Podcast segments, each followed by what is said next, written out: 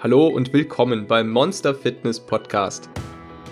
Wenn du wissen möchtest, wie du deinen inneren Schweinehund, dein inneres Monster in den Griff bekommst, effektiv abnehmen kannst und dauerhaft dein Leben veränderst, dann bist du hier genau richtig. Hallo da draußen. Ich melde mich zurück mit einer mit einem verschnupften Intro. Ich hoffe, ich muss während dem Intro nicht husten.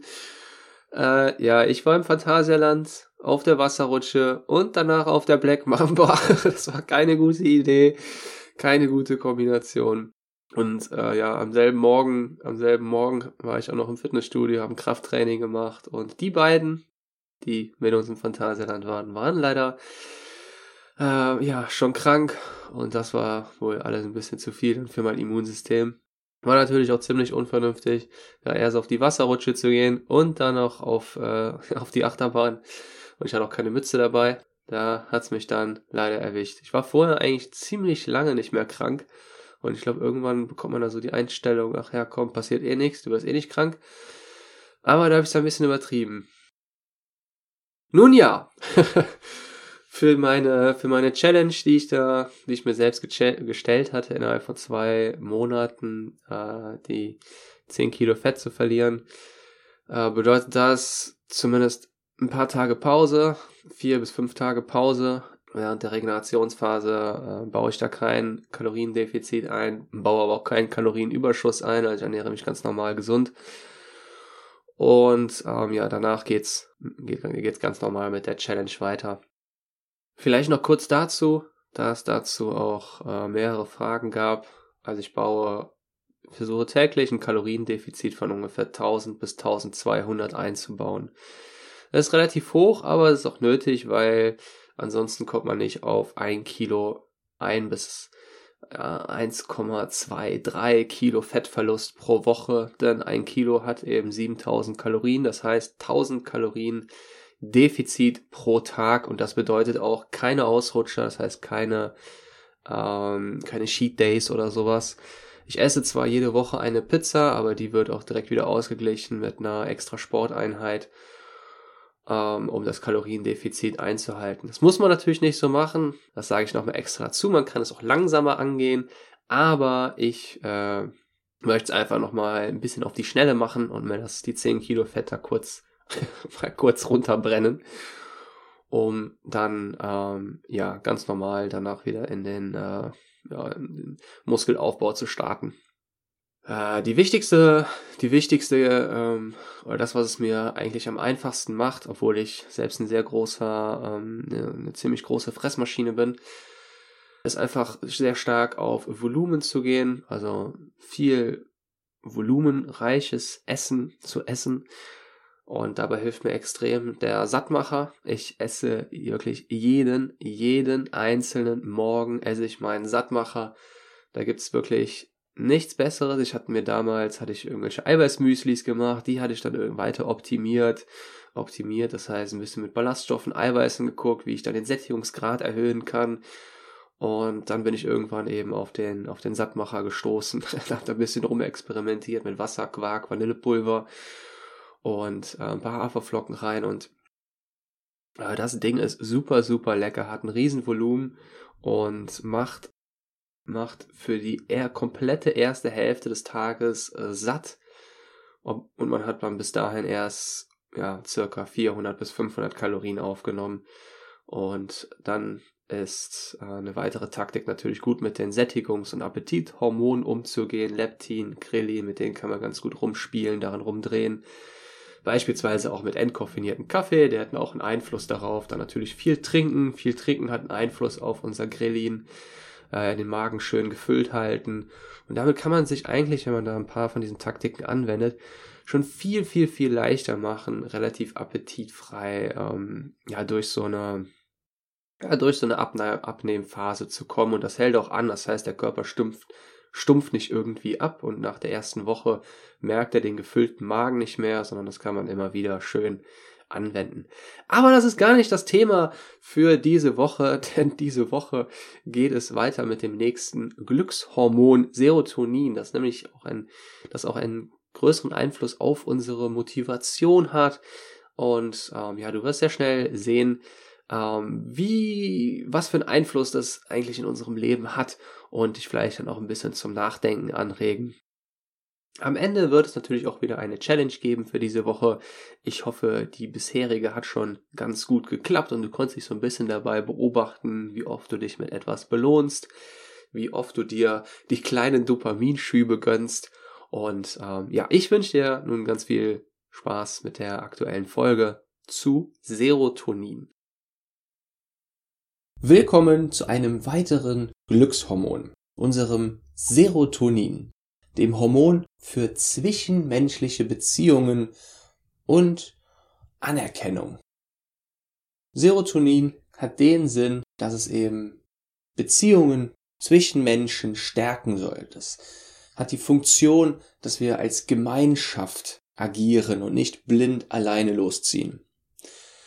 Um das so ein bisschen zu verdeutlichen, gibt es da eine ganz gute Geschichte, eine Mini-Geschichte von vier Büffeln. Vier Büffeln, die auf der Prärie am Grasen sind und plötzlich wittern sie die Gefahr. Löwen sind im Anlauf. Und was die vier Büffel dann machen ist, sie rotten sich zusammen, stellen ihre Hintern aneinander, sodass ihre Hörner in jede Richtung gucken. Und die Löwen schleichen um die Büffel herum, suchen eine Lücke, aber sie haben keine Chance, da ist keine Lücke in dieser Verteidigung, denn zu jeder Seite hin blicken Hörner. Aber was passiert nun, wenn die Büffel sich trennen? Das eine Büffel überlegt sich, jo, jo, der Wald sieht ganz nett aus, da gehe ich doch mal da hinten in den Wald rein und das eine Büffel geht in den Wald, das andere Büffel denkt sich, die die Stelle da ist viel besser geeignet zum Grasen, geht dahin und so spalten sich die Büffel auf und sind nur noch alleine unterwegs. Was dann passiert ist, ein Büffel nach dem nächsten wird von den Löwen gerissen und sie haben keine Chance mehr. Sie können sich nicht mehr verteidigen. Und genau diesen ursprünglichen Sinn hatte Serotonin, nämlich, dass wir nicht blind alleine losziehen, sondern versuchen, als Gemeinschaft, als Stamm zu, zusammenzuhalten. Serotonin wird immer dann ausgeschüttet, wenn wir uns stolz fühlen, wenn wir Anerkennung bekommen. Aber auch, wenn wir stolz auf andere sind. Das ist also ein ganz toller wechselseitiger Mechanismus. Und ich weiß, dass Stolz ja oftmals eher negativ konnotiert ist. Man denkt, oh, Stolz ist irgendwie was Egoistisches, das ist, ach, das ist nicht gut. Aber nein, Stolz ist im ursprünglichen Sinne eigentlich etwas sehr, sehr Positives und es hat eine sehr, sehr positive Funktion. Bei Kindern, vor allem Kleinkindern, machen wir es intuitiv richtig. Wir wenden ganz, ganz viel Anerkennung an. Das heißt, egal was das Kind macht, wir geben dem Kind Anerkennung. Der kleine Karl hat gerade einen Fuß vor den anderen gesetzt und ist dabei nicht hingefallen. Boah, Karl, super! Das hat noch niemand geschafft. Oder hat eine ziemlich hässliche Sandburg gebaut. Mann, Karl, ein Meisterwerk. Boah, das hast du super gemacht. Für alles, für alles loben wir unsere Kinder, unsere Kleinkinder vor allem. Und diese Fähigkeit, diese Fähigkeit geht leider so ein bisschen im Laufe unseres Lebens verloren und wir geben nur noch wenig Anerkennung an andere. Und dabei ist es so wichtig, denn wir benötigen Anerkennung, um überhaupt, um uns überhaupt weiterzuentwickeln und um auch so ein bisschen zu lernen, ähm, die richtigen Dinge zu tun. Denn das Kind handelt, um seine Eltern stolz zu machen. Und was dann passiert ist, dieses Stolzgefühl, das macht glücklich. Das fühlt sich gut an. Serotonin wird ausgeschüttet, unser, das Glückshormon. Das macht glücklich. Und wir wollen das Verhalten an den Tag legen, das Verhalten verfolgen, das uns eben zu diesen Gefühlen führt. Und wie schon gesagt, es ist ein wechselseitiger Me Mechanismus. Das heißt, auch die Eltern fühlen sich glücklich, wenn sie stolz auf ihr Kind sind. Und genauso fühlt sich das Kind glücklich, wenn es merkt, dass es Anerkennung von den Eltern bekommt und sich stolz fühlt darüber, dass es etwas richtig gemacht hat, dass es etwas geschafft hat. Denn genau das ist die eigentliche Funktion vom Stolz, also beziehungsweise das ist das, was Stolz wodurch Stolz ausgelöst werden sollte, wenn wir etwas geschafft haben und damit andere stolz gemacht haben. Das geht zum Beispiel weiter, wenn eine, das kennen wir auch vom, vom Sport, wenn zum Beispiel eine, eine, eine Sportmannschaft hart trainiert, sich richtig anstrengt im Turnier und versucht, ihren Trainer stolz zu machen. Und dann haben wir wieder einen tollen wechselseitigen Mechanismus. Der Trainer ist stolz auf seine Mannschaft, die er trainiert hat, und die Mannschaft möchte den Sieg erringen, möchte eine gute Leistung zeigen, um den Trainer stolz zu machen. Und so werden Beziehungen verstärkt und aufgebaut. Das geht dann weiter im Leben. Da gibt es dann nicht nur Trainer, wir bekommen dann später, also als Kind bekommen wir unsere Anerkennung von den Eltern, dann später vom Lehrer, vielleicht vom Trainer, dann von Freunden, von unserem Umfeld, irgendwann dann von unserem Partner, von unserer Partnerin und so weiter. Und so passen wir uns auch immer gegenseitig an und versuchen den jeweils anderen stolz zu machen, Anerkennung zu bekommen, zu bekommen von unserer Bezugsgruppe. Nun, wie bei den anderen Hormonen auch schon, sieht das heutzutage teilweise ein bisschen anders aus und Serotonin kann, wird leider ein bisschen ausgenutzt und auch das Stolzgefühl ist in ein etwas negatives Licht gerückt. Und zwar deswegen, weil es sehr leicht miss, ich nenne es mal so, ein bisschen harsch missbraucht werden kann. Und zwar durch materialistische Dinge, über Statussymbole. Sprich, wir können uns unseren Stolz einfach erkaufen anstatt mühsam damit eine Beziehung aufzubauen oder damit, oder um, statt vorher eine Beziehung damit verstärkt zu haben. Wir müssen nicht mehr etwas tun, um einen anderen stolz zu machen, um Anerkennung zu bekommen, sondern wir können uns diese Anerkennung einfach erkaufen. Indem wir uns beispielsweise Markensachen holen, etwas ganz Tolles, Neues zulegen, ein neues iPhone, das dann auch immer schön gut sichtbar ist, damit unsere Freunde das dann auch sehen. Und so können wir dieses, diesen Mechanismus leicht austricksen. Das ist auch der Grund dafür, weshalb die Markensymbole immer gut sichtbar außen angebracht sind. Wenn wir uns eine neue Brille holen, eine neue Markenbrille, dann achten die Hersteller ganz penibel darauf, dass das Logo auch sehr gut außen äh, sichtbar angebracht ist. Bei einer Gucci-Tasche bei einem iPhone, der Apfel hinten, dass man auch immer sofort, nicht nur durch den Apfel an der Rückseite, sondern auch, dass man immer sofort erkennen kann, was man da für ein teures Gerät gekauft hat. Denn das erzeugt Glücksgefühle, man fühlt sich stolz. Und genauer ausgedrückt zeigt man eigentlich damit, hey, schau mal her, ich bin besser als du. Sprich, heutzutage wird es eigentlich noch selten ausgeschüttet, weil gerade irgendwo eine Beziehung aufgebaut, verstärkt wurde und wir jemanden stolz gemacht haben und der stolz auf uns ist, sondern viel eher, weil wir uns etwas gekauft haben, durch das wir uns dann ganz toll fühlen, durch das wir uns dann stolz fühlen. Das kennt man sogar auch noch von Spielen, wenn man in Spielen ein ähm, sich einen besonderen Gegenstand nicht mehr erspielen muss, sondern ihn einfach kaufen kann und man läuft mit diesem Gegenstand dann herum. Einen ganz besonderen, tollen neuen Schwert, einer neuen Rüstung, die man sich einfach gekauft hat, statt sie zu erspielen.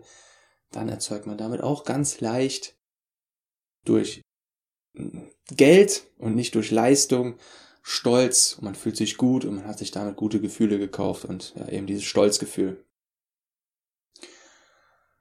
Nun kann man das auch aufs Training anwenden und auf unsere generelle, naja, Motivation für, fürs Abnehmen, unser Leben zu verändern.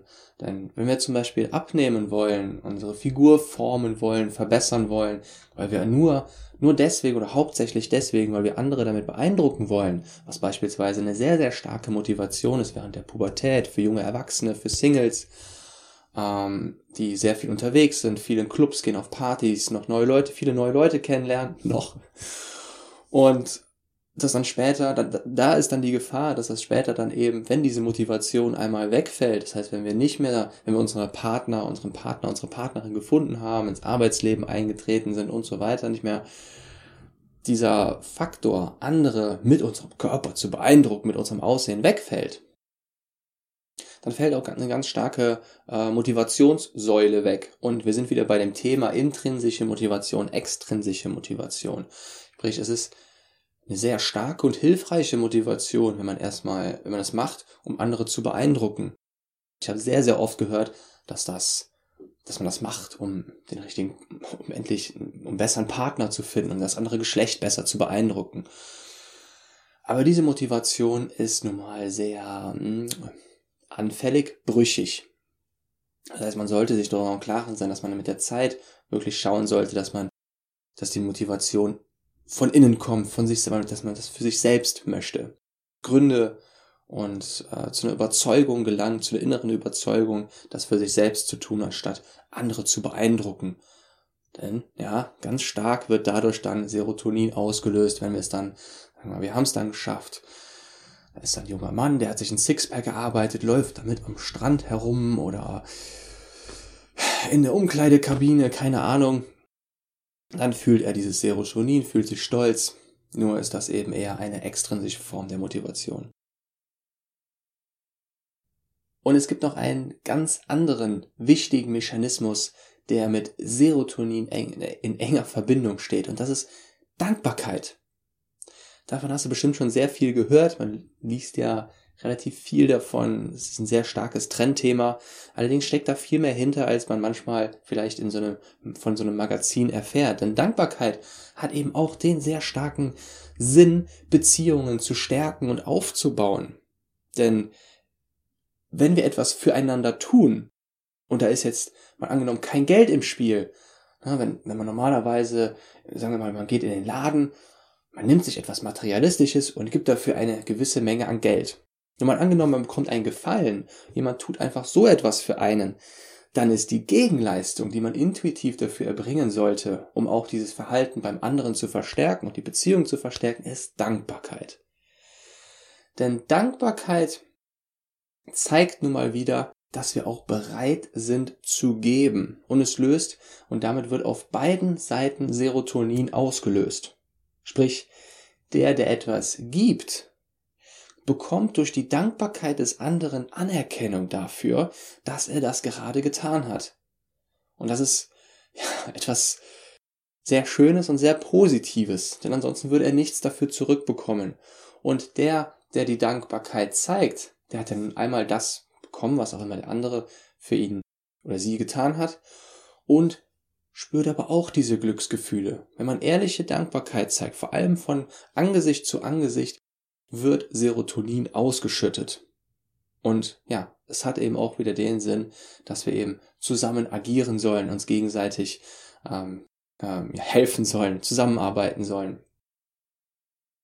Sprich Anerkennung, Dankbarkeit, Stolz, das sind alles sehr wichtige äh, Mechanismen, um so die Beziehung, die zwischenmenschlichen Beziehungen, nicht die leidenschaftlichen Liebesbeziehungen zu stärken, sondern zwischen, ganz generell zwischenmenschliche Beziehungen. Und da spielt ganz stark dieses Serotonin mit. Man kann Dankbarkeit natürlich auch im stillen Kämmerlein ausüben, aber wie gesagt, viel wichtiger ist es noch, wenn man wirklich dem anderen immer wieder, wenn man so die Chance dazu hat, ehrliche Dankbarkeit zu zeigen. Und zum Schluss wieder eine kleine Challenge, die möchte ich natürlich noch gern auf der Folge von letzten Mal aufbauen, denn du erinnerst dich vielleicht noch an das Drei-Schritte-Modell.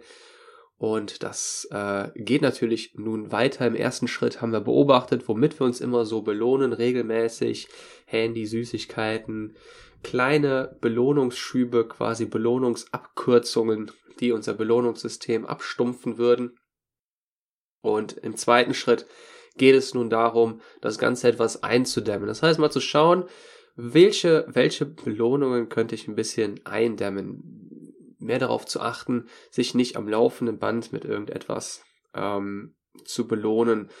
Manchmal ist es auch schwer herauszufinden, was ist jetzt genau eine Belohnung. Wenn man aufs Handy guckt, weil man sich eine neue Benachrichtigung ansehen möchte, weil man ansehen möchte, wie viele Likes man gerade bekommen hat für einen neuen äh, Beitrag für ein neues Bild, das man bei Instagram hochgeladen hat. Das sind auch alles Belohnungen für unser Belohnungssystem. Und genau die gilt es eben ähm, einzudämmen. Denn wie in der letzten Folge erklärt, wollen wir dahin, dass wir uns wieder wirklich für äh, anstrengende Dinge motivieren können. Das heißt, wenn wir an irgendetwas denken, was uns jetzt erstmal vielleicht ein bisschen anstrengend, herausfordernd vorkommt, dass das aber schon, dass wir dafür schon Motivation entwickeln können, wie eben dieses äh, Beispiel vom Höhlenmensch, der einen Freudentanz aufführen würde, wenn man ihm sagen würde, hey, hier, ich habe ein ganz tolles Ziel für dich, renn einen Marathon äh, von hier bis da zu dem Hügel am Horizont.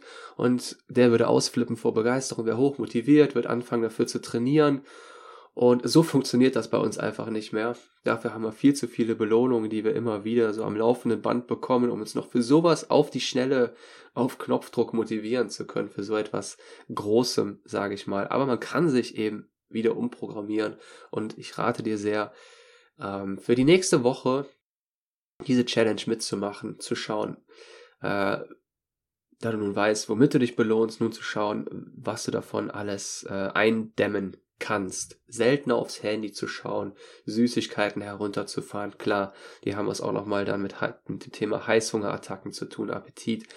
Aber wirklich zu schauen, womit man sich regelmäßig belohnt. Ähm, manchmal kann man es auch mit alternativen Handlungen ersetzen. Äh, manchmal sind das so kleine Belohnungsschübe. Man möchte sich schnell gut fühlen, schnell angenehme Gefühle besorgen, sage ich mal. Und äh, stattdessen fallen einem vielleicht auch alternative Handlungen ein, die man stattdessen machen kann. Ich wünsche dir auf jeden Fall ganz viel Erfolg dabei, ganz viel Spaß und wir hören uns nächste Woche wieder. Hoffentlich wieder topfit und gesund. Bis dann, mach's gut.